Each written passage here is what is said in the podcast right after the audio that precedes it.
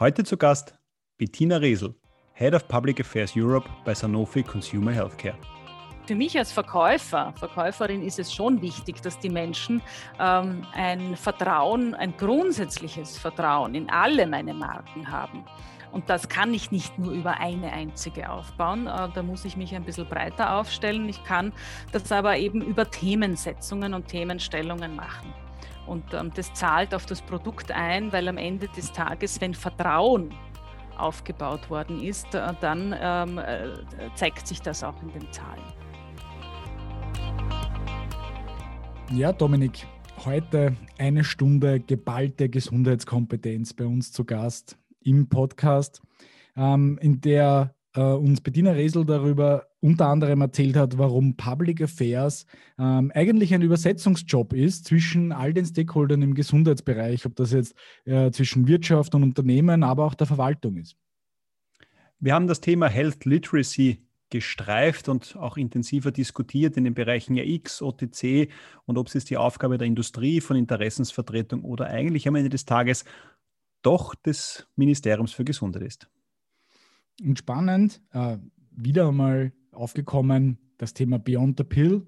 Ja, ähm, und warum es für Pharmaunternehmen natürlich sehr wichtig sein wird, ähm, sich hier zu wandeln hin zu einem Service-Dienstleister mit dem spannenden Aspekt, warum das Thema Geschwindigkeit eigentlich ein so wichtiges in diesem ganzen Pro äh, Prozess sein kann. Ja, und auch aus meiner Sicht überraschend, aus, sage ich einmal, einer Kommunikationsposition kommend, die Betonung des, der Bedeutung des, der Compliance, ja, warum die so wichtig ist, um Vertrauen jetzt bei den unterschiedlichen Kommunikationsgruppen aufzubauen. Das hat auch Bettina noch einmal ganz klar herausgestrichen. Insofern ein spannender Podcast. Und wir haben auch, weil wir nehmen ja während der Fußball-Europameisterschaft auf, festgestellt, dass einer von uns beiden sich mit Fußball auskennt und der bin nicht ich. Ja, weil der René weist mich ganz klar darauf hin, was der Unterschied zwischen einer Steilvorlage ist und einem direkten Schuss aufs Tor. In diesem Sinne viel Spaß mit der neuen Folge mit Bettina Resel bei uns im Podcast. Viel Spaß beim Reinhören. Los geht's. Hallo Bettina, herzlich willkommen bei uns im Podcast. Hallo lieber Dominik. Ja.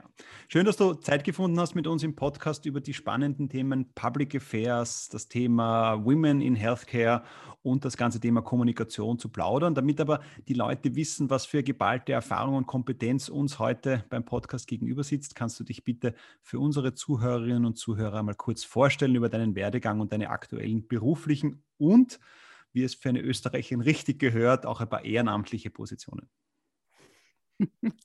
Ja, sehr, sehr gerne. Also mein Name ist Bettina Riesel. Ich ähm, äh, bin seit 2017 im Team von Sanofi, habe Sanofi ähm, äh, kennenlernen dürfen 2017 in der Rolle als äh, Verantwortliche für Public Affairs und Patient Advocacy, habe dann 2020 die Aufgabe der Kommunikationsabteilung noch mit übernommen, die Leitung der Kommunikationsabteilung. Das heißt, einen Merger gemacht aus Public Affairs, Patient Advocacy und Communication zu einer Abteilung. Und ähm, seit 1. Juli bin ich gewechselt in das Sanofi Public Affairs Europa Team beziehungsweise in das Sanofi CHC Consumer Healthcare Europe Team, dort in das Leadership ähm, Team gewechselt und äh, verantworte Public Affairs Europe innerhalb der Consumer Healthcare Sparte von Sanofi. Davor ähm, war ich äh, bei dem amerikanischen Unternehmen AbbVie das sicherlich sehr vielen Hörerinnen und Hörern auch sehr gut bekannt ist, war damals in der Rolle als Government Affairs Manager an Bord und bin gewachsen in der österreichischen Politik und Verwaltung, wenn ich das so ausdrücken darf. Habe äh, lange Zeit zugebracht äh, im Bundesministerium für Gesundheit und Frauen, dem Bundesministerium für Wissenschaft und Forschung, als auch dem Parlament äh, und durfte dabei sehr viel Erfahrung ähm, gewinnen über eben die Gesundheitsversorgung äh, in Österreich aus äh, sehr, sehr vielen unterschiedlichen Aspekten.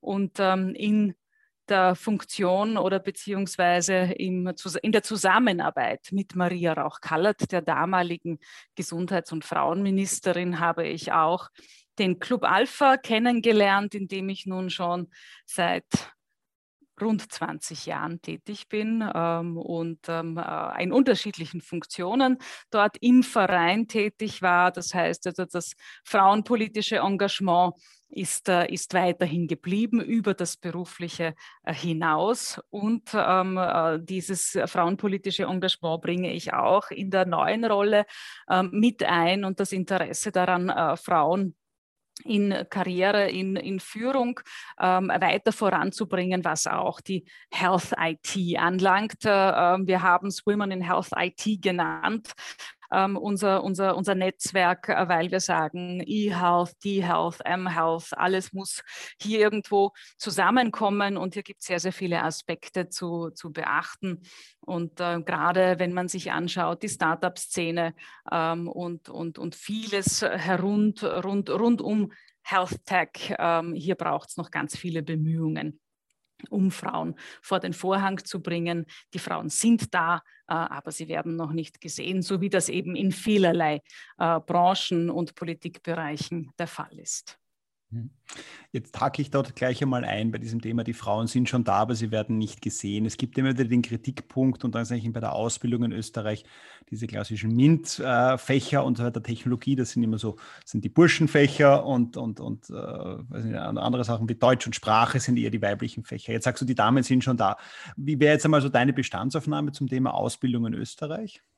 Hat sich da schon genug getan, dass wir jetzt wirklich auch genug Technikerinnen, sage ich einmal, ITlerinnen etc. auch effektiv bis zum Ende ihrer Ausbildung bringen? Oder wo setzt Sie auch jetzt mit, eurer, äh, mit euren Initiativen an? Geht es nur um Sichtbarkeit oder geht es auch die Stufe zurück, die Ausbildungen zu fördern? Ja, äh, es ist beides, was du angesprochen hast. Ähm, wir sind schon auf einem guten Weg und äh, das ähm, Wissenschaftsministerium ist hier auch sehr ähm, stark engagiert in dem Bereich, mit den Universitäten gemeinsam entsprechende Anreizkriterien auch zu schaffen, dass Frauen sich eben für MINT-Fächer engagieren. Hier ist natürlich die Rektorin der Technischen Universität, Sabine Seidler, auch sehr, sehr stark äh, daran interessiert, möglichst äh, viele junge Frauen für äh, technische Studienrichtungen zu begeistern. Aber natürlich auch die anderen technischen Universitäten sind hier ähm, sehr stark an vorderster Front unterwegs.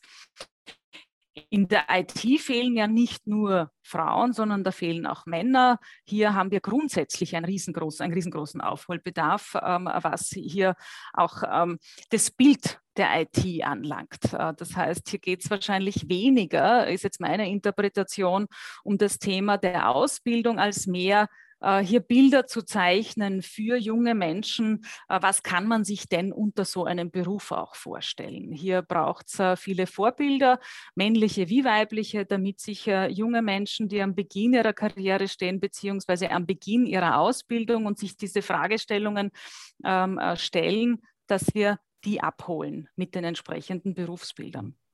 Mhm. Gut, da haben wir, glaube ich, alle noch einen, einen weiten Weg vor uns. Ähm, jetzt springe ich noch auf einen zweiten Punkt, den du genannt hast in deiner Intro, diese Abgrenzung Public Affairs, Patient Advocacy und Corporate Communication. Ich formuliere das einmal so. Kannst du das für uns auch bitte noch mal ein bisschen aufdröseln, weil ich das Gefühl habe, das wird ja manchmal so ein bisschen zusammengemanscht, ja, ähm, dass nochmal was, was wirklich jeder dieser einzelnen Bereiche tut und wie weit er sich von den anderen abgrenzt? Die Public Affairs sind sehr, sehr stark ähm, politisch orientiert. Das heißt, hier geht es in erster Linie natürlich auch um Kommunikation, aber um politische Kommunikation. Ähm, das heißt, wie agieren Unternehmen im Zusammenspiel mit Politik und Verwaltung äh, und äh, die, wie, wie, kommuniziert man hier auch miteinander? Public Affairs ist äh, sicherlich sehr, sehr stark gefordert, was das Übersetzen dieser beiden Welten anlangt. Ähm, ich sehe, sehe äh, Public Affairs Verantwortliche sehr stark in der Funktion gefordert, zwischen Wirtschaft, zwischen dem Unternehmen und Politik und Verwaltung die richtige Sprache zu schaffen und die, eine Plattform, wo sich eben beide Welten, wenn man so möchte, auch austauschen können, damit sie sich auch verstehen können. Die Corporate Communications äh, sind sehr stark äh, nach außen fokussiert und bringen alle Themenstellungen, die eben so ein Wirtschaftsunternehmen äh, vorantreiben möchte, die wichtig sind äh, für ein Unternehmen, äh, nach außen. Das heißt, hier geht es sehr, sehr stark um die Sichtbarkeit von Themenstellungen, die in der Priorität des Unternehmens liegen. Mehr in Richtung ähm, Laienpublikum ähm, selbstverständlich ist Politik und Verwaltung hier auch ähm, in, im Fokus, aber hier geht es viel stärker um die breite Masse, beziehungsweise einfach auch um unsere anderen Stakeholdergruppen, die wir ähm, seitens der Kommunikation eines Unternehmens auch zu bedienen haben. Das heißt auch in Richtung Ärzteschaft, in Richtung, Richtung Patientenschaft. Aber hier kommunizieren eben wir als Unternehmen nach außen und hier ist weniger die Interaktion, die auf Seiten der Public Affairs angesiedelt ist, wo es hier sehr, sehr stark stark um den Austausch geht ähm, zwischen, zwischen beiden Seiten. Und ähm, im Zusammenhang damit, ähm, um es noch abzuschließen, mit das Themenfeld Patient Advocacy ähm, verstehe ich hier sehr, sehr stark, ähm, dass wir Patienten und Patientenorganisationen im Speziellen helfen, ihre Anliegen selbst zu kommunizieren. Also die Advocacy at its best, wenn man so möchte. Ähm, Patienten und Patientenorganisationen sind dann am, am, am besten aufgestellt, wenn sie ihre Anliegen selbst artikulieren können. Und äh, hier können wir natürlich seitens der pharmazeutischen Industrie in einer solchen Abteilung ähm, auch eine Hilfestellung geben. Ähm, und ähm, das, äh, das ist einfach hier die, die große Abgrenzung, weil es da auch da ganz wichtig ist äh, für, für Patient Advocacy Agenten, Patientenorganisationen und ähm, ihre Stakeholder äh, auf Augenhöhe miteinander kommunizieren zu wissen. Und das, ähm, das, da können wir helfen. Hier können wir wirklich Unterstützungsleistung auch gewähren. Mhm. Jetzt hast du ja in deiner Position, ich sage es jetzt einmal äh, überspitzt formuliert, bist du in den Ministerien sozialisiert worden, beruflich gesehen, hast dann auf die Industrieseite gewechselt. Äh, jetzt einmal, wenn du dich noch daran erinnern kannst, so nach dem Motto, wie ging es dir, also sagen, als du noch auf der Ministeriumsseite gesessen bist, wie war so dein Blick auf in die Industrie und wie weit hat sich das ge gewandelt und wie weit haben, hat sich diese Bilder dann ähm, auch erfüllt? Ja, weil das ist ja oft so ein bisschen der Punkt, man sieht die Industrie von außen immer ein bisschen anders, als wenn man dann drinnen sitzt. Ja, es war äh, anfänglich natürlich faszinierend, auf diese Unternehmerswelt, auf die Industriewelt äh, drauf zu blicken, weil ähm, schon stark vermittelt worden ist, das ist wirklich eine andere Welt. Ähm, und das, ähm, das hat Neugierde bei mir hervorgerufen.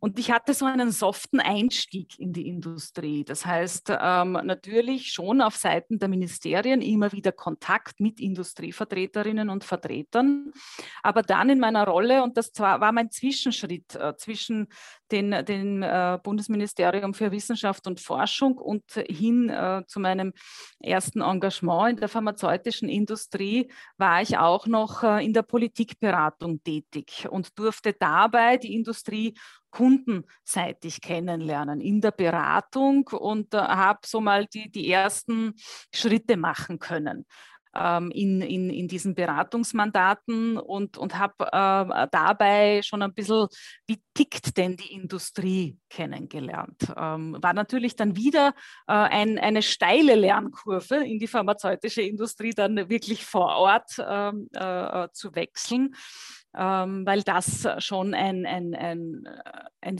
sehr, sehr großer Umstieg war. Also so wie gearbeitet wird äh, in den Ministerien und, und der Industrie, ähm, das sind schon äh, unterschiedliche Geschwindigkeiten.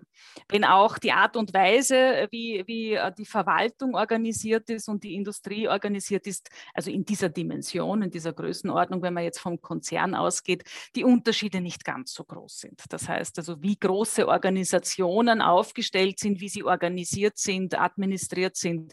Ähm, äh, das, da kann man die Begrifflichkeiten austauschen, aber es ist nicht sehr unähnlich. Wie würdest du das sehen, äh, jetzt dieses Thema Sicht der Politik, jetzt auch aus einer Public Affairs Position heraus, äh, Sicht der Politik auf die Pharmaindustrie, weil wenn man es jetzt einmal, sage ich einmal, in den Medien begleitet, ist es ja oft ganz gern der Prügelknabe der Industrie. Äh, wie würdest du das wahrnehmen jetzt in der operativen Tagesgeschäft, im operativen Austausch mit, jetzt sage ich mal, politischen Stakeholdern? Und wie weit hat sich das jetzt gewandelt in den letzten 18 Monaten? Zumal ja, ich glaube, da sind wir uns hier alle drei einig, die Pharmaindustrie das einzig wirklich valide Exit-Ticket aus dieser ganzen äh, Pandemie liefert durch einen Impfstoff. Wie siehst du, hat sich, hat die Pharmaindustrie das nutzen können, um jetzt auch in der Wahrnehmung äh, unter Anführungszeichen wieder zu gewinnen oder im Sinne von ein relevanter Player in dem System zu sein? Wie ist da so ein bisschen jetzt deine Bestandsaufnahme über die letzten Jahre und vor allem den Wandel durch Corona?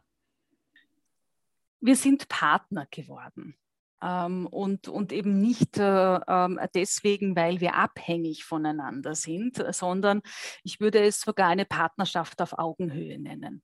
Und das hat zum einen etwas mit der Pandemie zu tun, aber äh, zum anderen sicherlich auch mit äh, einem, einer, einer anderen Sichtweise unserer Stakeholder. Es hat sich in unserer Stakeholder-Landschaft ja sehr vieles geändert. Ähm, ähm, ich meine damit die große Reform der Sozialversicherung und ähm, hier bemerke ich schon ein, ein sehr, sehr starkes äh, neues Mindset um, um, um im Denglischen zu bleiben, das uns in der pharmazeutischen Industrie ja sehr, sehr oft auch zum Vorwurf gemacht wird, dass wir eine, eine seltsame Sprache sprechen, äh, nachdem ja Kommunikation heute auch unser Thema ist.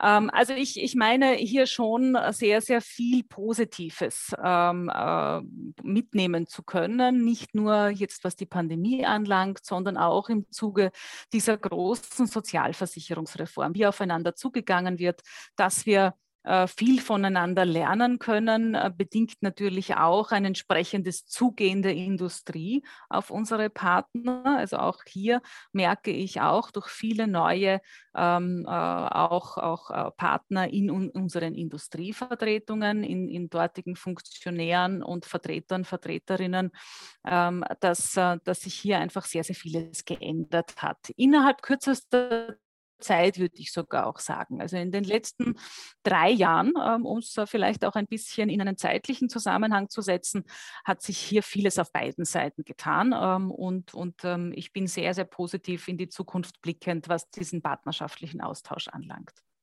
Mhm.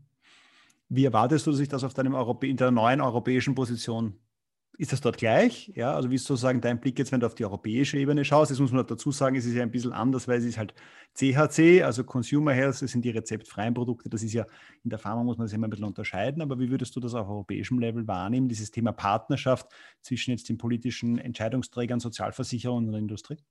Auch auf europäischer Ebene ähm, ist man sicherlich mit dem Vorstoß äh, von der Leyen und der Kommission hier eine gemeinsame Beschaffung für den, für den Impfstoff zu machen, äh, für den äh, Corona-Impfstoff zu machen, in andere Dimensionen Informationen vorgedrungen. Äh, man hat Erfahrungswerte ähm, ähm, ähm äh, bekommen können in den, in, den, in den letzten Monaten, die natürlich nicht immer positiv waren. Das muss man äh selbstverständlich auch erwähnen an dieser Stelle.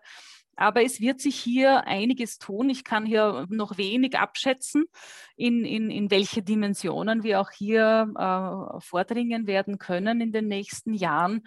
Aber da Gesundheit ja keine gemeinsame Materie war bis dato, musste man sich ja viele Themenstellungen äh, nicht gemeinsam äh, widmen. Und ähm, hier wird es sicherlich ähm, viele Diskussionen noch geben in den, in den nächsten Monaten, noch im Zusammenhang mit der, mit der Pandemie, aber natürlich auch, wenn man sich ähm, in, in, in unterschiedlichen Therapiefeldern auch bewegt. Auch hier wird es auf europäischer Ebene noch, noch viele Diskussionen geben. Ähm, es, es, es gab ja auch schon in den letzten äh, Monaten sehr, sehr viel ähm, Gesprächsstoff, sage ich jetzt mal, zwischen den europäischen Interessenvertretungen und der, der Kommission, ähm, auch im Parlament, äh, eine große Auseinandersetzung im Europäischen Parlament mit äh, den Themenstellungen der pharm pharmazeutischen Industrie eben auf diesem Level, nicht nur eben national motiviert. Also auch was jetzt die, die, die, den europäischen Standort anlangt für Wirkstoffproduktion, äh, für ähm, generell auch Impfstoffproduktion oder auch Fertigstellung von Arzneimitteln ähm, hier, hier, ist, hier ist etwas im Fluss ähm, und ähm, ich, ich orte hier äh, viel Bewegungs- und, und, und, und äh, Veränderungswillen auf mhm. beiden Seiten im positiven mhm. Sinn. Was wird sich, Entschuldige, kurz vielleicht noch auf die, auf die andere Ebene zu kommen. Was denkst du, was wird sich für dich persönlich ändern durch diesen Wechsel auf europäischer Ebene?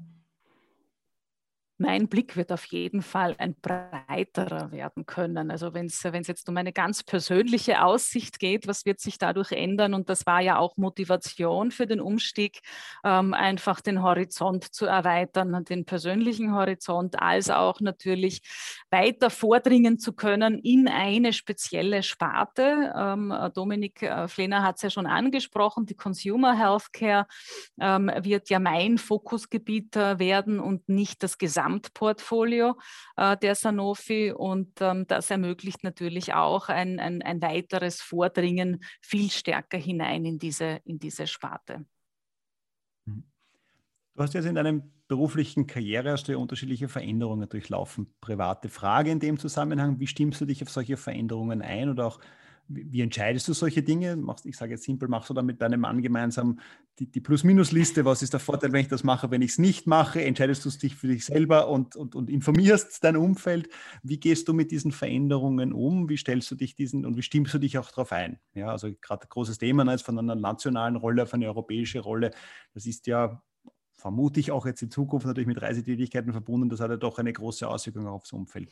Wie gehst du damit? Ja, um? du hast äh, die wesentliche äh, Stütze in meinem Leben schon erwähnt. Mein Mann äh, und ich, wir sind schon seit 20 Jahren ein Team und ähm, das nicht nur, was jetzt das äh, familiäre oder die, die Grund- äh, oder Basis, wenn man so möchte, unserer Partnerschaft darstellt, sondern auch äh, die Abstimmung in, in beruflichen Fragen. Und ähm, da gehört natürlich die gemeinsame Karriereentwicklung sehr, sehr stark dazu. Und ähm, das ist schon etwas, was wir einfach immer gemeinsam auch besprechen. Jetzt ähm, weniger, dass wir eine Plus-Minus-Liste anstellen, sondern ähm, das wird einfach dann beim gemeinsamen Abendessen mittlerweile auch schon mit den Kindern diskutiert. Also auch die werden hier mit einbezogen in solche Entscheidungen, weil es ja auf jedes Familienmitglied eine Auswirkung hat.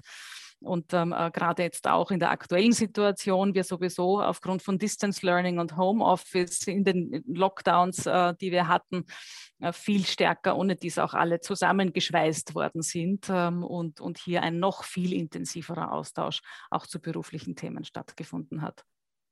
Mhm. Mhm. Du wirst in Zukunft thematisch dich vor allem um dieses ganze Thema Self-Care kümmern. Ja, springen wir mal in dieses Thema ein bisschen hinein.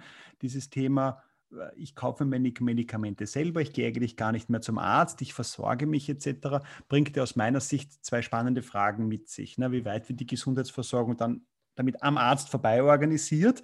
Ja, versus natürlich auch dieses Thema Eigenverantwortung. Ich möchte Eigenverantwortung für meine Gesundheit übernehmen. Ich möchte präventiv oder kurativ beides meine Gesundheit selber in die Hand nehmen. Wie ist dort einmal ein bisschen, jetzt sage ich, deine Verortung, zumal du dich jetzt auch vorrangig ja bisher mit RX-Themen äh, und damit arztfokussierten äh, Themen zu tun hast. Wohin entwickeln wir uns hier? Wie weit sind wir hier schon? In dem Zusammenhang geht es sehr, sehr stark um Health Literacy oder auch Illiteracy ähm, und um das, um das Stärken der Menschen, was äh, ihre eigene Gesundheit anlangt. Hier gibt es äh, schon einige Tools, die hier auch äh, schon Hilfestellung leisten. Wir haben vorher ja auch schon gesprochen von Startups beziehungsweise Health äh, IT und alles, was in dem Zusammenhang steht. Und ich würde nicht ähm, und würde dir oder ich stimme dir nicht zu ähm, bei dem Thema, dass die Self-Care am Arzt vorbeigeht. Ähm, die, die, die Self-Care kann nur mit äh, ähm, Ärztinnen und Ärzten als auch Apothekerinnen und Apothekern, die in diesem Zusammenhang vielleicht noch eine viel größere Rolle äh, spielen, äh, weil der OTC-Markt sich vor allem jetzt in Österreich und vielen europäischen Ländern ähm, ja in der Apotheke abspielt. Ähm, also dieses Zusammenspiel aus, ähm, wie viel weiß ich denn über meine Gesundheit, äh, wie stark weiß ich Bescheid, äh, in Kombination mit unterschiedlichen Tools und dem Austausch mit, äh, mit den Ärztinnen und Ärzten als auch Apothekerinnen und Apothekern, das wird uns, wird uns weiterhin gemeinsam ähm, begleiten in dieser, in dieser Themenstellung. Und nur dann macht sie auch wirklich Sinn, äh, im Sinne von, wenn man dann aus Public Health Perspektive ähm, auf den Gesundheitszustand einer Bevölkerung auch drauf sieht, beziehungsweise auch die Gesundheitsversorgungsaspekte. Ähm, denn, denn dabei kann man ja schon sehen, je mehr die Menschen über ihre Gesundheit Bescheid wissen, was sie eben gesund hält. Und das ist ja das, die große Intention aller in der Gesundheitsversorgung der Menschen. Was hält uns als Menschen gesund. Und ähm, alles, was dazu beitragen kann, ist immens wichtig. Und aus Public Health Perspektive natürlich, wenn man jetzt in den Self-Care-Bereich hineinschaut, da gibt es sehr viele Produkte, die präventiv eingesetzt werden können, dass wir eben gesund bleiben. Alleine äh, können es die Produkte natürlich auch nicht machen, ähm, sondern ist immer nur eine Ergänzung zu vielen weiteren Komponenten, wie wir Menschen unsere Gesundheit aufrechterhalten. Vielleicht vielleicht da einen kurzen Sprung, weil du es auch äh, jetzt gerade erwähnt hast, weil du ja viele Startups ja, glaube ich, auch persönlich, wenn ich das deinem LinkedIn-Profil entnehmen kann, auch als Mentorin zur Seite stehst. Ja. Ähm, vielleicht so ein bisschen der Sprung äh, Zusammenarbeit zwischen Health-Startups und, und Pharmaunternehmen. Die Frage, die wir immer wieder sehr gerne stellen, weil wir Vertreter der Industrie bei uns haben. Ähm, Sanofi war ja da einer der Vorreiter, ja, ich glaube zu Anfangszeiten ähm, von einer MySugar, ja, wo, wo Sanofi schon noch sehr stark äh, mit, mit der Truppe gearbeitet hat. Ähm, wie, wie ist da dein Blick darauf? Siehst du das ähm, ebenfalls auch etwas Wachsendes. Verändert sich diese Zusammenarbeit zwischen den Startups und den Pharmaunternehmen? Welche Rollen spielen Daten? Also mir würden jetzt wahnsinnig viele Detailfragen einfallen, aber ich lasse dich vielleicht mal einfach mal antworten, wie da deine Sicht auf, diese, auf diesen Umstand ist. Ja, danke René für diese Frage. Die ist äh, nicht unkomplex, wie du sie auch schon eingeführt hast. Ähm, die Zusammenarbeit mit Startups und, und Corporates ähm, ist äh, ein sehr, sehr heiß diskutiertes Thema. Sanofi ist äh, ähm, ein Partner des Health Hub Vienna, wo wir ähm, sehr vielen Startups begegnen ähm, und ähm, viele tolle Health Solutions in den unter unterschiedlichsten Stadien auch kennenlernen können. Das Wichtigste in der Zusammenarbeit zwischen Startups und Corporates ist einfach die gemeinsame Sprache. Wir müssen verstehen, wie wir wechselseitig funktionieren. Und hier ähm, haben wir noch sehr, sehr viele Meter zu gehen, wenn nicht sogar auch Kilometer zu gehen, in diesem Verständnis schaffen für äh, beide Seiten. Da gibt es Startups, die würde ich jetzt schon eher im Scale-up-Bereich sehen, ähm, äh, wie auch das, äh, das österreichische Unternehmen Scarlet Red. Die sind schon sehr, sehr weit. Also die, die wissen einfach, ähm, wie tickt denn auch so ein Pharmakonzern, äh, wie müssen meine Unterlagen aufbereitet sein, ähm, welche Sprache muss ich wählen. Also hier geht es wirklich um die simpelste Form, ähm, die zugleich aber auch die schwierigste ist, nämlich wie kommuniziere ich richtig mit meinem Partner. Und ähm, äh, hier können eben Organisationen wie auch das Health Hub Vienna, und da gibt es ja noch zahlreiche weitere, die sich, die sich auf nationaler wie auch internationaler Ebene dem verschrieben haben, dabei helfen, dass man dieses Verständnis auf beiden Seiten schaffen kann. Aber das meiste ist darin zu investieren, ähm, damit wir eben dann zu den entsprechenden äh, gemeinsamen Lösungen auch kommen, die uns weiter beflügeln. Das heißt, auf der einen Seite die pharmazeutische Industrie mit ähm, einem Arzneimittel, das äh, den Patientinnen und Patienten eine, eine Verbesserung ihrer Lebenssituation bringt und auf der anderen Seite ein Startup, das in Ergänzung zu dem Arzneimittel ähm, noch mehr ähm, Verbesserung bringt. Ähm, zum einen für den Patienten, für die Patientin, aber eventuell auch in Zusammenarbeit, äh, was, die, was das Therapiemanagement anlangt, ähm, mit den Ärztinnen und Ärzten. Ähm, das heißt also auch hier sind es nicht nur ähm, die, die, äh, ist es nicht nur die pharmazeutische Industrie, die hier nach Lösungen sucht, sondern eben auch viele weitere Player im System. Und das Thema Gesundheitsdaten ist, ähm, ist äh, eines, das beschäftigt natürlich alle im, im, im System. Und äh, vor allem die Fragestellung, wie können wir diese Gesundheitsdaten verfügbar machen füreinander, um dann auch daraus entsprechende Ableitungen zu treffen, um schneller zu, äh, zu werden äh, im Recruitment zum Beispiel, was äh, Studien anlangt, ähm, in, um schneller zu werden in der Auswertung von entsprechenden äh, des sogenannten Patient Reported Outcomes, um auch damit dann wieder äh, Rückschlüsse zu ziehen in Forschung und Entwicklung, in, weiter, in die Weiterentwicklung von Medikamenten. Also hier gibt es sehr, sehr vielschichtige Themenstellungen in diesem Zusammenhang ähm, und, und ähm, es wurde ähm, im, im, FOPI, ähm, äh, weil das ehrenamtliche Engagement schon besprochen worden ist, eingangs, ähm, wie das so schön ist in Österreich, muss man natürlich äh, in, in, mehreren Vereinen tätig sein. So durfte ich auch im Forum der forschenden pharmazeutischen Industrie ähm, äh, tätig sein. Und äh, auch hier wird das Thema sehr, sehr stark diskutiert. Und es gibt ähm, aktuell auch einen Gastbeitrag von Michael Stampfer, dem Geschäftsführer des äh, WWTF, des Wiener Wissenschafts- und Technologiefonds, der ähm, auch eine entsprechende Gesundheitsdatenstelle ähm, fordert, dass man die eben auch gesetzlich implementiert, dass es hier auch ähm, entsprechende logistische Maßnahmen braucht, um hier einen guten gemeinsamen Gesundheitsdatenaustausch schaffen zu können im Dienste der Menschen. Wir haben jetzt unterschiedliche Eckpfeiler besprochen. Jetzt versuche ich noch mit einer Folgefrage, die ein bisschen zusammenzuziehen, weil wir haben ja vorher über dieses Thema Health Literacy, Pharma Literacy, wie auch immer gesprochen, dass die Menschen Eigenverantwortung übernehmen können. Im zweiten Schritt haben wir jetzt darüber gesprochen, dass es um diesen Zusammenarbeit zwischen der Pharmaindustrie und Startups geht, die ja aus meiner Sicht, und da würde mich jetzt dann genau deine Perspektive interessieren, ja oft eine, ich sage es jetzt einmal so, eine Lücke in diesem Gesamtkonstrukt äh, schließen, dass wir auf der einen Seite die pharmazeutische Industrie haben, die in der Erforschung und Entwicklung und Vermarktung von Arzneimitteln sozusagen die Vorreiter sind, aber oft ein bisschen dieses Thema ergänzende Solutions, Patientenbegleitung etc., das gar nicht so sehr ich sage mal, auf der Agenda haben. Ja, sondern sagen, okay, wir entwickeln ein Arzneimittel und rundherum gibt es dann Unternehmen, die da äh, sozusagen jetzt den Patienten helfen. Das beginnt vom Tracking in der App über Schieß mich tot, was da draußen alles an Apps gibt. Was würdest du sehen, ist jetzt, wenn wir ein bisschen nach vorne schauen, so in fünf bis zehn Jahren, die Rolle der Pharmaindustrie? Bleibt es dabei, dass sie zu 90, 95, 100 Prozent, ich sage es jetzt einmal verkürzt, der Pillenproduzent ist, ja, oder wie weit wird auch die Pharmaindustrie in diese Rolle dieses Solution-Anbieters äh, hineinwachsen, indem dann zum Beispiel Startups akquiriert werden, integriert werden, etc.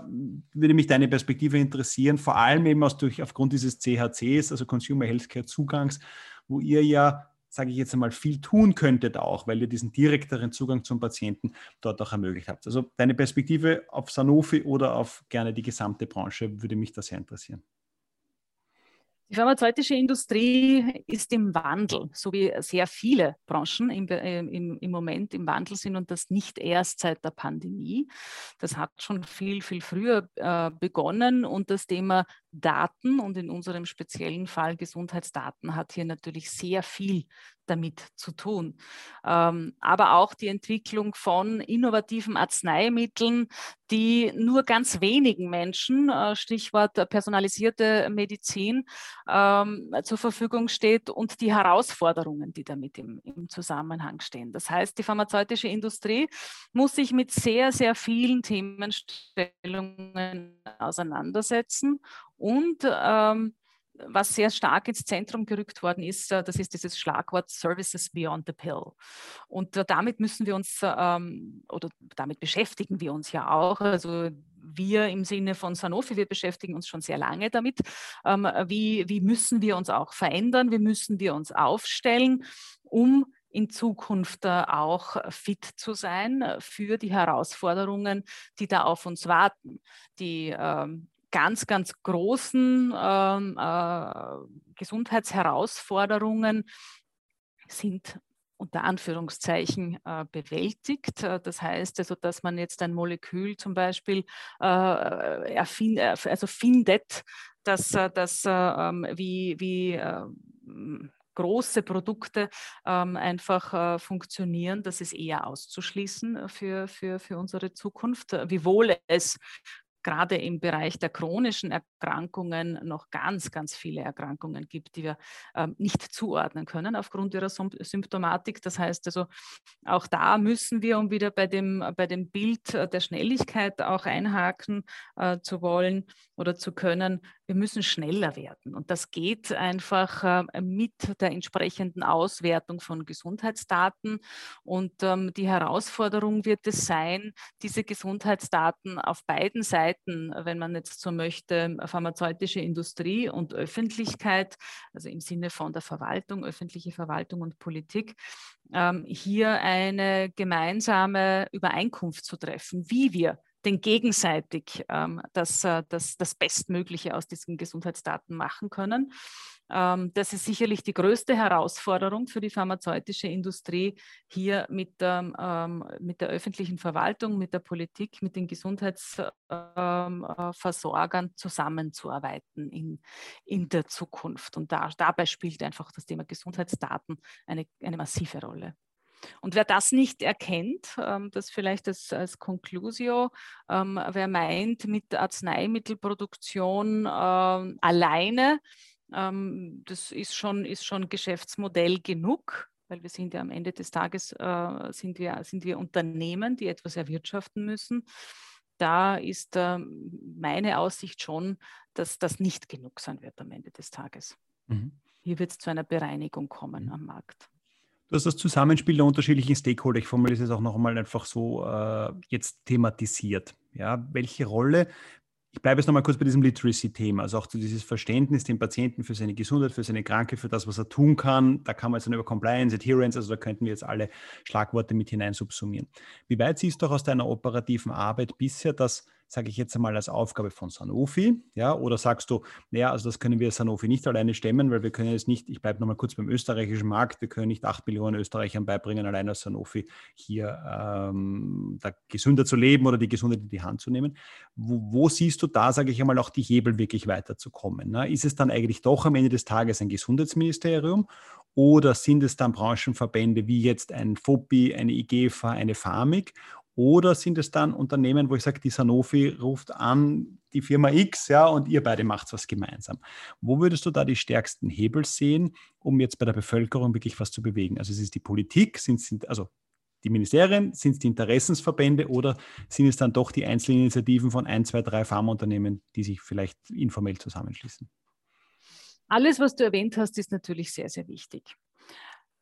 Aber wer es schon in der Hand hat, äh, wenn wir jetzt rein auf Österreich draufblicken, das ähm, ähm, ist äh, das Gesundheitsministerium. Und die Interessenverbände ähm, der Industrie haben ja die Interessen der Industrieunternehmen im Fokus. Und ähm, natürlich können wir hier auch als, als Add-on dazu beitragen, dass die Gesundheitsversorgung ähm, oder die Health Literacy, nicht die Gesundheitsversorgung, sondern dass wir äh, entsprechende Initiativen auch gemeinsam mit dem Ministerium äh, setzen äh, oder auch mit sonstigen politischen Akteuren im System. Es gibt ja nicht nur das Gesundheitsministerium allein, aber dieses könnte steuernd sein. Und wir können hier natürlich auch mithelfen mit unserer Expertise, ähm, wenn sich ähm, äh, hier, hier alle äh, zusammensetzen und sagen, wir wollen es vorantreiben, dass äh, die Menschen in diesem Land gesund bleiben, länger gesund bleiben, dann wird das am Ende des Tages auch äh, den entsprechenden Erfolg bringen. Aber steuernd muss hier sicherlich das Gesundheitsministerium vorangehen, gemeinsam mit den Ländern, die ja eine wesentliche Rolle in der Gesundheitsversorgung spielen und die auch ein wesentliches Interesse daran haben müssen, dass äh, die Menschen in den einzelnen Bundesländern ebenfalls auch gesund bleiben. Ähm, aber hier ist es sicherlich äh, von, von, von großer oder größter Wichtigkeit, dass wir ein Gesundheitsministerium haben, ähm, das seine Kompetenzen im Sinne der Steuerung auch nutzt. Mhm. Jetzt gebe ich dem René eine Steilvorlage für sein Lieblingsthema Content Marketing. Nämlich, das Spiel oder auch das Zusammenspiel bei euch im Unternehmen zwischen jetzt Public Affairs, wo ich ja sage, du bist ja auf Themen drauf. Ne? Du sagst ja nicht Produkt X, ja, sondern du hast bestimmte Themen, du hast bestimmte Indikationen, die du gerne vorantreiben möchtest. Äh, versus dann, jetzt wechsle ich bei euch in den CHC-Bereich, ja, und, und denke jetzt dort an den Verantwortlichen, der vielleicht sagt, ja, aber wo, wo steht da jetzt mein Produkt, ja, und ich hätte gern irgendwo noch äh, da fünfmal meinen Produktnamen noch positioniert und im Hintergrund noch ein Rollup mit meinem Produktnamen etc. Ja, also jetzt überspitzt formuliert. Wie, wie spielt das bei euch zusammen? ja, sage ich mal im Unternehmen, dieses Thema Marketing auf der einen Seite mit, mit Public Affairs, wie stimmt es euch da ab, wie funktioniert das?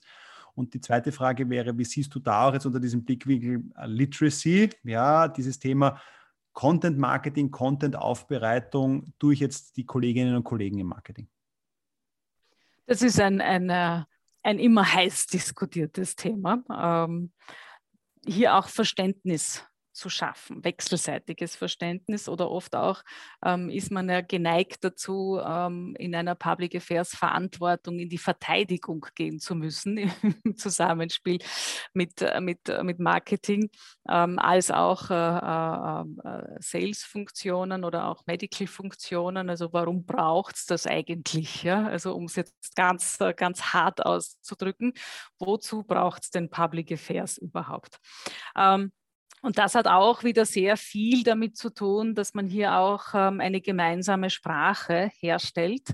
Ähm, und über diese gemeinsame Sprache kann man dann auch definieren, wie können wir die einzelnen Brands ähm, auch unterstützen. Und äh, ähm, das funktioniert natürlich unterschiedlich, ob ich jetzt ähm, von einem ähm, RX oder von einem Nicht-RX, also OTC-Produkt ähm, spreche, ähm, können wir hier natürlich die Themen entsprechend aufbereiten. Ich bin aber sogar ähm, dazu, dazu geneigt äh, zu sagen, dass wir auch äh, im OTC-Bereich eher von Themenstellungen sprechen sollten in erster Linie als von den, von den Produkten selber. Das ergibt sich dann, also im Storytelling zum Beispiel. Storytelling funktioniert nicht, wenn ich, wenn ich ähm, ähm, mit, mit über das Produkt ähm, erzähle, sondern äh, hier muss ich einfach eine Geschichte herum aufbauen. Also das heißt, ähm, ich sehe hier gar nicht so eine große Differenzierung ähm, zwischen der Kommunikation ähm, marketingseitig im Zusammenspiel mit Public Affairs, was jetzt die RX und was die OTC-Produkte anlangt. Es funktioniert schon ähnlich am Ende des Tages, weil eines bleibt immer das Gemeinsame. Und das ist das Thema Gesundheit. Und über, über dieses Metathema, wenn man so möchte, kann man dann so ziemlich alles äh, dranhängen. Ich nehme den Ball jetzt tatsächlich auf, auch Dominik, um es dir zu sagen, Fußball-Europameisterschaft, Steilverlage ist es nicht, wenn du direkt aufs Tor schießt. Ja, nur jetzt einmal. Ja. Aber ich nehme den Rebound auf ja, ähm, und, und nehme das jetzt mal. Es ist natürlich, ähm, also ich gebe dir vollkommen recht, Bettina, was wir auch sehen, und, und das ist ja auch aus, aus deiner Erfahrung äh, absolut zutreffend, es zahlt ja viel, was man themenmäßig besetzt, natürlich aufs Unternehmenkonto und dann in weiterer Folge natürlich auch auf den Produktverkauf ein.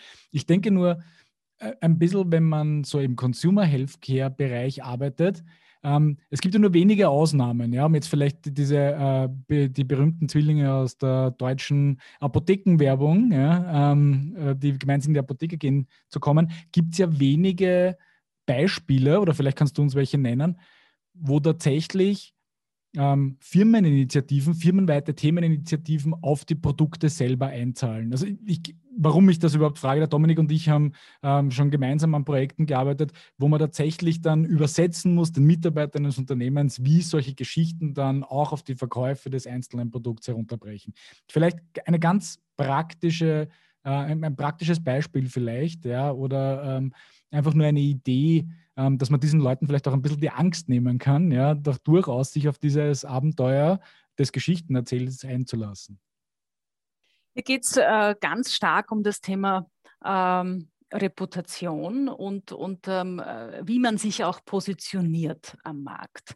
Und äh, Positionierung funktioniert aus meiner Perspektive nicht über ein einziges Produkt. Also so ähm, solche Erfolge haben nur wenig wenige Unternehmen, dass sie einfach ähm, ein Produkt haben, das so stark ist, ähm, dass es sich ähm, fast von alleine verkauft. Da muss ich dann auch keine großartigen Geschichten mehr drumherum äh, erzählen. Aber wenn man eben ähm, äh, nicht in dieser Situation ist, ähm, dann muss man schon ein bisschen ähm, mehr Zeit investieren in, äh, in, das, äh, in das Thema, wie schaffe ich äh, denn eine gute Reputation, beziehungsweise wie möchte ich mich positionieren. Und das kann am großen Markt sein, das kann aber auch in, in Nischenbereichen sein, diese Positionierungsarbeit. Und wenn ich äh, diese Positionierung geschafft habe, dann zahlt das zu 100 Prozent auf das Produkt ein. Ähm, äh, davon bin ich nicht nur überzeugt, sondern das haben wir auch ähm, in einigen von unseren ähm, äh, Arbeiten auch gesehen. Das sind oft äh, sehr breit angelegte Prozesse mit äh, möglichst vielen ähm, Menschen aus dem Gesundheitsversorgungssystem. Das funktioniert ähm, aus meiner Perspektive in eben diesen größeren Zusammenhängen interdisziplinär sehr, sehr gut. Also nicht, äh, nicht nur immer direkt äh, zu einem Stakeholder hinzugehen, sondern einfach auch die Spieler außenrum, wenn wir jetzt in dieser Analogie äh, des Fußballs auch bleiben wollen. Also es geht ja nicht nur um den Stürmer oder um den Mittelstürmer und das war es jetzt schon mit meinem Fußballwissen, sondern es geht ja auch um die vielen anderen, die da noch mit dabei sind äh, in so einer elfköpfigen Mannschaft. Und es stehen ja auch nicht nur die elf am Spielfeld äh, draußen, sondern da sitzen noch einige auf der Ersatzbank äh, und dann gibt es noch viele andere Funktionen, die dazu beitragen, dass diese elf dann auch realisieren können am Ende des Tages. Und, und in das, in die, also man muss so, so einen Prozess einfach viel, viel größer aufsetzen ähm, und auch in der Kommunikation mit Stakeholdern, im Reputation Management, in der Imagepflege, im Aufbau auch einer Marke. Und nichts anderes ist, ist, ist das ja auch, ähm, wie man sich positioniert als Unternehmen. Man positioniert sich ja dann auch als Marke. Und das spielt bei uns äh, in der pharmazeutischen Industrie noch eine viel zu kleine Rolle aus meiner Perspektive.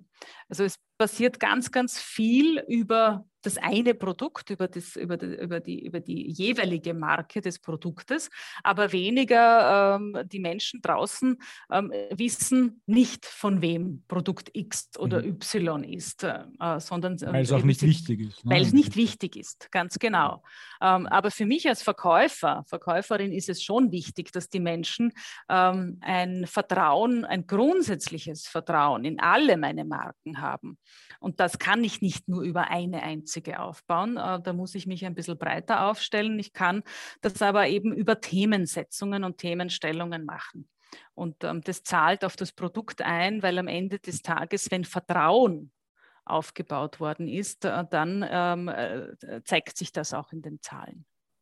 Und denkst du, ist jetzt vielleicht ein bisschen eine provokante Frage, ähm, aber ich versuche dann auch gleich eine Hypothese dazu zu werfen, ja, damit es nicht zu provokant rüberkommt. Aber denkst du, dass, dass diese Aktivitäten jetzt inklusive CSR-Aktivitäten, Themenführerschaft in bestimmten Bereichen, ähm, kommt sicherlich bei den Ärzten an, teilweise wahrscheinlich auch über äh, Patientenorganisationen, anderen Patient Advocacy-Initiativen beim Patienten und wird dann der Druck auf den Rest der Kette, ja, sanfter Druck, ja, so nennen wir es jetzt mal, ähm, auf Apotheker, Großhändler, die auch eine wesentliche Rolle spielen, gerade im Consumer Healthcare-Bereich. Ist das langfristig das Ziel? Weil meine provokante Frage wäre jetzt nämlich die, kommt das bei den Apothekern und Großhändlern auch an? Ja, oder muss das eben über diese Klammer Ärzte, Patient in Wirklichkeit dann ankommen bei diesen Stakeholdern in der, in der Kette? Also deswegen habe ich von Interdisziplinarität gesprochen. Also ich wähle hier ähm, den interdisziplinären Ansatz, indem ich ähm, eben nicht nur auf ausgewählte Stakeholdergruppen zugehe, sondern ähm, ein Themenfeld immer mit allen Playern versuche aufzumachen. Ähm, und, und einfach ähm, Druck ist immer etwas Negatives. Äh, es muss am Ende des Tages so sein, dass jeder der Player, egal um welches Themenfeld es geht, ähm, einen Gewinn daraus zieht, hier mitzuarbeiten, mitzumachen, ähm, ein Interesse hat, das Produkt gemeinsam auch stark zu machen, weil es im, im, im, äh, im Interesse am Ende ähm, der Menschen ist. Also ich wähle auch hier ganz bewusst nicht den, den äh, Begriff des Patienten oder der Patientin, weil unser aller Ziel und Motivation, egal äh, auf welcher Seite im Gesundheitsversorgungssystem wir stehen, muss es sein, die Menschen erst gar nicht krank werden zu lassen. Das muss die Grundmotivation sein, warum wir alle an den Stellen tätig sind, an denen wir, ähm, an denen wir sind. Und ähm, wenn wir dieses Grundverständnis schaffen, in so einer interdisziplinären Gruppe ähm, ein Themenfeld dann gemeinsam mit diesem Blickwinkel aufzumachen, dann ähm, sollte das, äh, das äh, auch funktionieren. Und ähm, ich habe es wirklich jetzt schon einige Mal erlebt, ähm, dass wenn wir diese gemeinsame, dieses gemeinsame Grundverständnis ähm, ähm, schaffen, und die Menschen dabei abgeholt werden können, unsere Stakeholdergruppen dabei abgeholt werden können. Wenn man ihnen zuhört, was sie beschäftigt, dann ähm, äh, zahlt das am Ende des Tages auf den Erfolg ein. Ich würde das Stichwort interdisziplinär nochmal aufgreifen und auf einen Themenblock gerne nochmal äh, eingehen, und das Thema Technologisierung. Wenn wir vorher darüber gesprochen haben, ihr arbeitet jetzt mit Startups zusammen, dann ist es ja auch in vielen Fällen immer die Bewertung Team, Team, Team, Team, alles über das Team, das Team ist entscheidend. Und aus meiner eigenen Erfahrung heraus ist immer die Frage, wenn Sie sagen, Corporates jetzt Startups kennenlernen, die erste Frage, wer ist der Gründer und CEO? Und die zweite Frage ist, wer ist der CTO? Weil im Normalfall alles technologisch getrieben ist und daher das CTO, das ist die, die, die, die Goldwährung unter Anführungszeichen in diesen Unternehmen. Wenn ich mir jetzt umgekehrt die Pharmaindustrie anschaue, dann suche ich die CTOs zum jetzigen Zeitpunkt noch ein bisschen. Also es gibt die Leiter der IT-Abteilung, aber das äh, jetzt hoffe ich, dass ich niemandem auf die Füße steige, aber das sind im Normalfall die, die dafür zuständig sind, dass die IT funktioniert und die schauen halt, dass die PC-Beschaffung funktioniert, dass die IT-Infrastruktur funktioniert etc. Aber das sind ja nicht die, die jetzt digitale Lösungen vorantreiben. Meine Frage wäre, vielleicht auch durch deine Brille Women in Health IT etc., wann haben wir die ersten CTOs in österreichischen Pharmaunternehmen und warum fehlt aus meiner Sicht dieser strategisch wichtige Partner, genau wenn wir es interdisziplinär betrachten, nämlich die Technologie, eigentlich noch in vielen Fällen im Management-Team?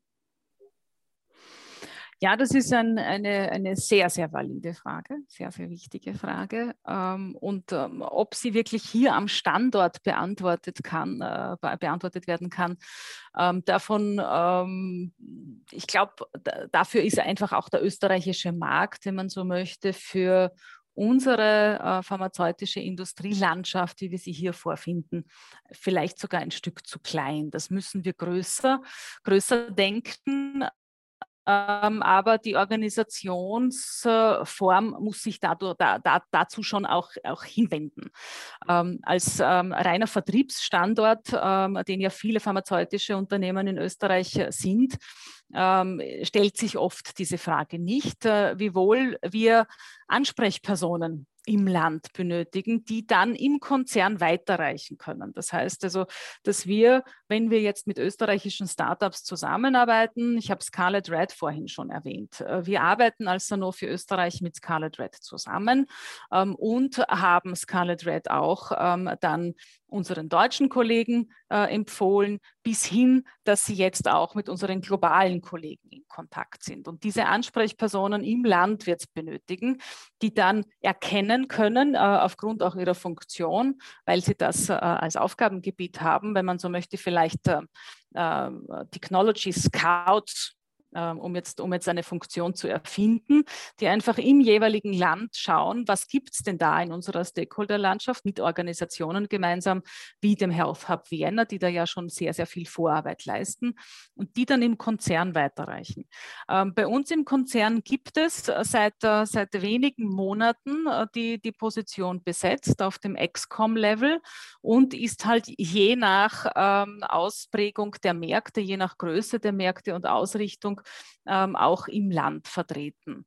Uh, bei uns ähm, in Österreich ähm, gibt es hier unterschiedliche Funktionen, die sich mit, äh, mit der Themenstellung auseinandersetzen.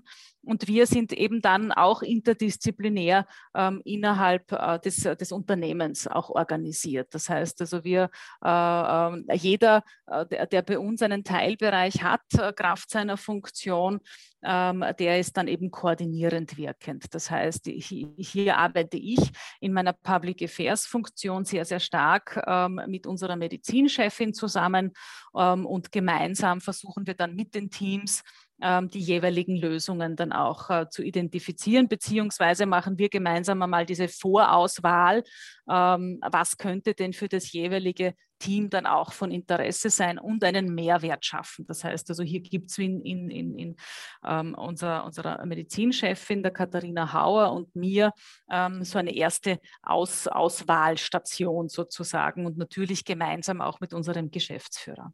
Mhm.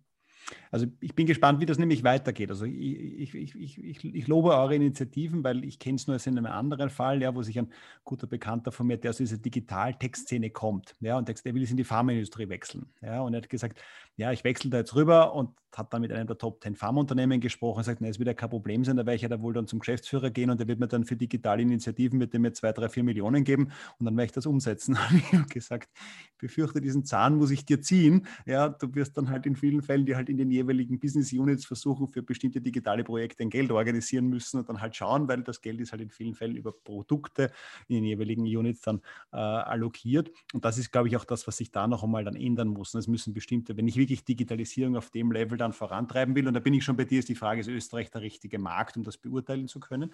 Ja, ich hatte nur den interessanten Fall jetzt auch aus Deutschland heraus, wo jemand auch für digitale Initiativen zuständig ist und dort aber ein Mitarbeiter rein organisatorisch der IT-Abteilung war. Na, ne? und die hat dann auch gesagt, naja, wie soll ich eine Initiative vorantreiben? Na, ich hocke in der Stabsstelle IT, mein Chef ist der IT-Leiter, naja, gut, bis da irgendwas passiert. Also da bin ich durchaus gespannt. Und das sind schon diese Zusammenschlüsse, wo dann Abteilungen zusammenarbeiten, der richtige Weg. Und da bin ich noch gespannt, ähm, was dann kommen wird und wie weit dann dort die CTOs sozusagen dann auch ein bisschen mit das Ruder übernehmen, jetzt auf österreichischem Level oder auf europäischen, aber bin ich, bin ich durchaus gespannt. Ja, es hat aber auch sehr, sehr viel damit zu tun, wie wir ähm, uns auch intern organisieren. Wir sind noch sehr, sehr stark hierarchisch organisiert und auch hier äh, braucht es ein Aufbrechen von diesen Strukturen. Ähm, und, und Agile Working ähm, ist, ist auch so eines, ähm, ein viel zitiertes und viel, viel und oft verwendetes Schlagwort. Ähm, äh, man kann kaum ein ein, Magazin, eine Zeitung ähm, aufschlagen oder im Internet recherchieren, ohne dass einem nicht das Schlagwort Agile äh, entgegenspringt, wenn es eben um die, um die ähm, Fokussierung in die Zukunft geht.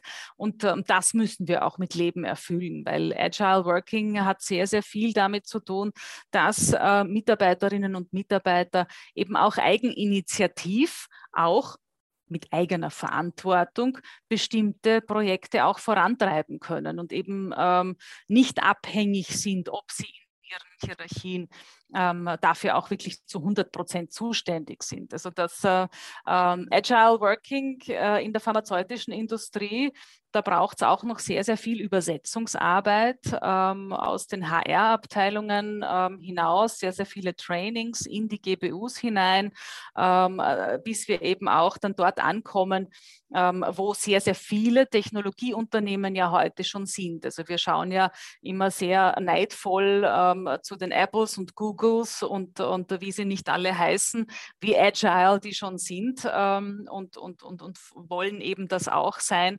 Aber das braucht ähm, viel, viel Kommunikation, sehr, sehr viel Kommunikationsarbeit, ähm, hier auch alle mit an Bord zu holen und vor allem die Menschen zu identifizieren, die bereit sind, auch so zu arbeiten. Und äh, es wird aber in Zukunft viele von denen geben müssen. Und die gibt es ja auch schon. Also die jüngeren Generationen, um auch die Millennials äh, wieder mal mit, mit hereinzunehmen äh, in unser Gespräch, die ja auch so oft zitiert werden und auf denen ja ganz, ganz viel Verantwortung lastet, wenn ich mir diese, diese ganzen Zukunftsdiskussionen an, anschaue und anhöre, was die nicht, äh, nicht alles bewältigen werden in den nächsten Jahrzehnten.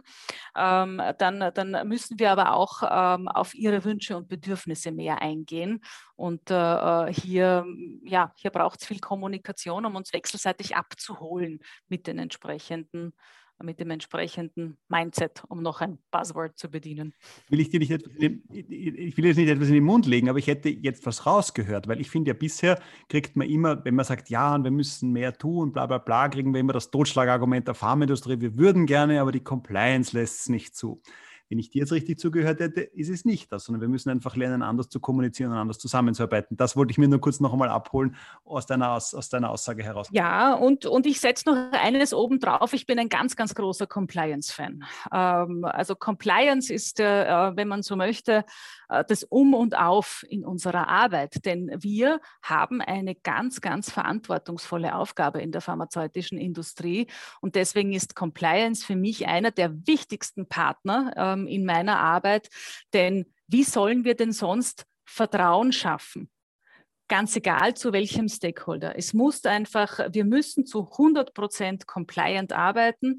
Wir müssen zu 100 Prozent integer wahrgenommen werden. Und das bedingt einfach eine, eine ganz, ganz starke ähm, Zusammenarbeit mit unseren Kolleginnen und Kollegen in der Compliance, mit ihnen vieles zu diskutieren, sich, die, die, sich Themenstellungen anzuschauen, ähm, wo man sich nicht ganz sicher ist, ist das, ist das im Rahmen ähm, äh, dessen, wo wir, wo wir uns bewegen dürfen. Da gibt es ganz viel Grau und dieses gemeinsame Grau, das muss man einfach dann ans Licht führen und schauen, ähm, dass, man, dass man eben wirklich sauber äh, und richtig arbeitet, damit die Menschen uns am Ende des Tages auch zu Recht vertrauen wäre vielleicht eine gute Überleitung äh, direkt in unseren, in unseren Abschlussblock, äh, der sich da nennt Ausblicke, Wünsche und Visionen. Ja? Ähm, du hast ja eh schon damit begonnen, ähm, aber die konkrete Frage, was braucht die Industrie als nächstes? Ja? Auch jetzt vielleicht, vielleicht sogar aus einer bisschen gestärkten Position ja, nach, diesen, nach dieser ähm, Covid-Zeit. Ähm, was, was müsste die Industrie tatsächlich als nächstes angehen, deiner Meinung nach? Also vieles ähm, habe ich, hab ich äh, schon, schon in unterschiedlichen Fragestellungen äh, jetzt auch schon davon, davon oder dazu beantwortet gesagt, was wir als pharmazeutische äh, Industrie brauchen. Das ist ein gemeinsames Verständnis ähm, darüber, dass wir es nur gemeinsam schaffen können.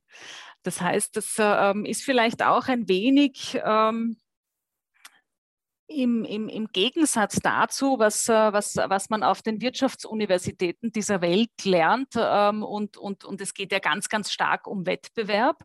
Aber die Herausforderungen der Zukunft werden wir nicht schaffen, wenn wir an vorderste Front in der pharmazeutischen Industrie einzig und allein den unternehmerischen Wettbewerb stellen. Wir müssen, und das hat ja auch die Pandemie gezeigt, wir können zusammenarbeiten und am Ende des Tages trotzdem reüssieren. Ähm, wenn, wenn wir hier zum zum Beispiel hernehmen, dass wir wechselseitig füreinander abfüllen, ähm, dass wir uns unterstützen, ähm, wenn es darum geht, ähm, dass dem einen Unternehmen irgendeine Komponente fehlt, dass, äh, dass wir uns einfach gegenseitig dort stärken, wo jeder die Stärken sieht. Und das wird uns am Ende des Tages als pharmazeutische Industrie äh, am Markt bestehen lassen und auch als vertrauensvollen Partner gegenüber Politik und Verwaltung dastehen lassen. Denn das hätte uns niemand zugetraut, dass wir in der Industrie auch zusammenarbeiten können, wenn es um eine Pandemiebewältigung geht.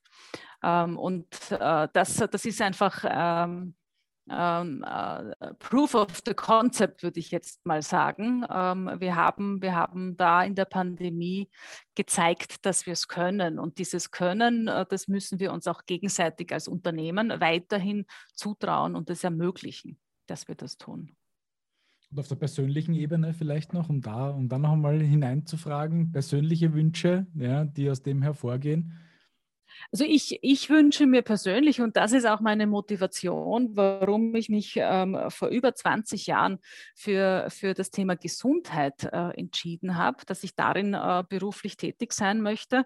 Ähm, ich wünsche mir einfach, dass wir unser gemeinsames Interesse in den Mittelpunkt stellen, die Menschen gesund bleiben zu lassen und sie möglichst lange gesund ähm, äh, bleiben zu lassen oder werden, äh, alt, alt gesund werden. Das ist eigentlich mein, mein, mein Wunsch ähm, für, die, für die Zukunft, den ich mir nicht nur für mich selber wünsche, sondern eben ähm, äh, vielen Menschen wünsche. Und Gesundheit hat ganz, ganz viel ähm, mit Sozioökonomie zu tun. Ähm, Gesundheit hat äh, einfach sehr viel damit zu tun, äh, wo komme ich her?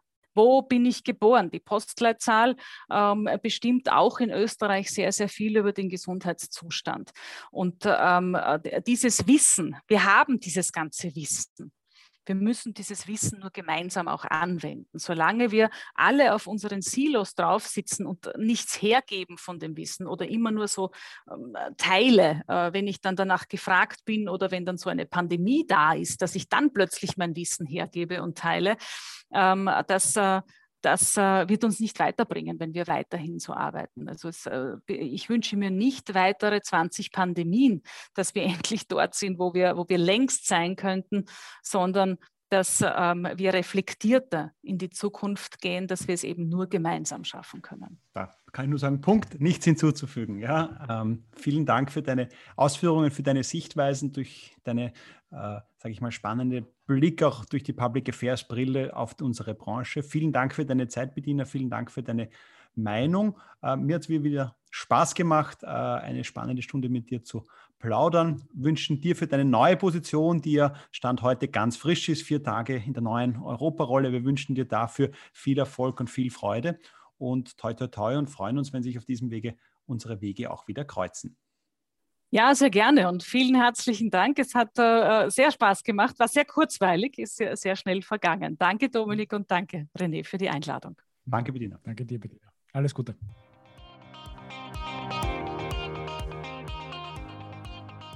Ja, das war's für heute. Wirklich spannend, wie ich schon vorab angekündigt habe. Ich glaube, äh, jemand, der definitiv ähm, viel gesehen hat und viel Einblick in die Gesundheitsindustrie, in den unterschiedlichsten Aspekten hat.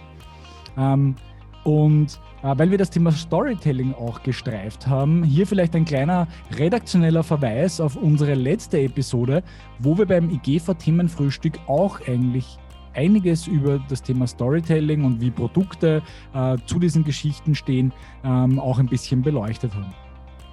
Und Bediener hat ja auch einen interessanten Aspekt gesagt, dass sich die Pharmaindustrie ein bisschen wandeln muss. Und wer sagt, ja, darüber möchte ich mich ein bisschen näher austauschen, darüber möchte ich mehr wissen, dem sei unser Podcast mit Manuel Reiberg, CEO von Daiichi Sankyo UK, ans Herz gelegt, der da auch ganz, ganz spannende Aspekte einbringt. Also wer hier eine Stunde wirklich feinste Infos auf sein Ohr haben möchte, der hört rein bei Manuel Reiberg von Daiichi Sankyo äh, UK.